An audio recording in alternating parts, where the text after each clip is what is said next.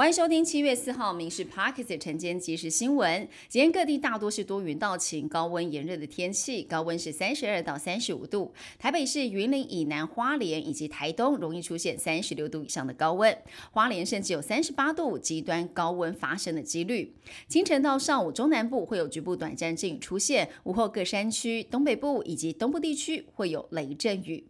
美国即将迎来独立纪念日假期，四大主要指数收盘是小幅的上涨，道琼是小涨了十点，收在三万四千四百一十八点；标普涨了五点，收在四千四百五十五点；纳斯克涨二十八点，收在一万三千八百一十六点；费城半导体上扬了三十点，收在三千七百零三点。中国对外关系法以及修订版反间谍法在这个月一号生效之后，美国当局建议公民重新考虑是否前往中国旅行，以避免中国当局任意执法、禁止出境以及错误拘留的风险。警示也列出一系列可能被北京视为是犯罪的行为，包括了参加示威活动、发送批评中国政策的讯息、进行敏感领域研究等等。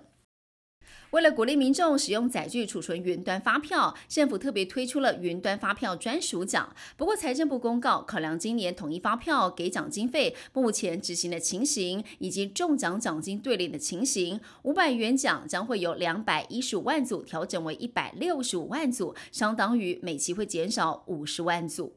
今年分科测验七月十二、十三号这两天举行。大考中心公布了统计资料，总共是四万两千多人报名，比去年两万九千多人大增了一万三千多人，增幅达到了百分之四十五。专家预估，今年分发入学竞争将会转趋激烈，不仅老牌私校的录取分数将会提高，同时低分高就的效应将会淡化。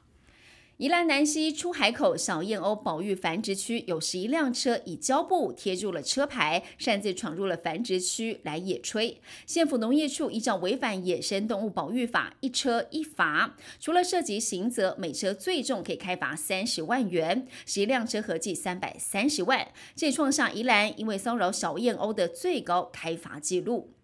近期国际油价走跌，交通部民航局宣布，依据中油公告最新的航空燃油价格，国内航线的运价已经达到调降的门槛。航空公司从八月一号起全面调降国内航线全额客运票价，调幅大约百分之三点七到六点九。而根据调整后的票价，华信航空台北到金门降价一百八十二元是最多的。新北市土城一名五年级男童戴的智能手表不明原因爆炸，导致他的右手臂二度烧烫伤，恐怕需要植皮。专家就评估，很可能是智能手表的电池电芯所引起的爆炸。专家建议，选购智能表有三项重点：不要买来路不明的品牌，要通过台湾认证，儿童使用至少三年要换一次电池。史上最大规模的租屋补贴开跑，十八岁以上就可以办理，而且除了线上之外，也能够临柜随到随办，跟以往很不一样。申请后最快三个月，只要是家庭成员每个人一个月的收入在四万八以下，每个月就可以领到两千到五千块钱的补助。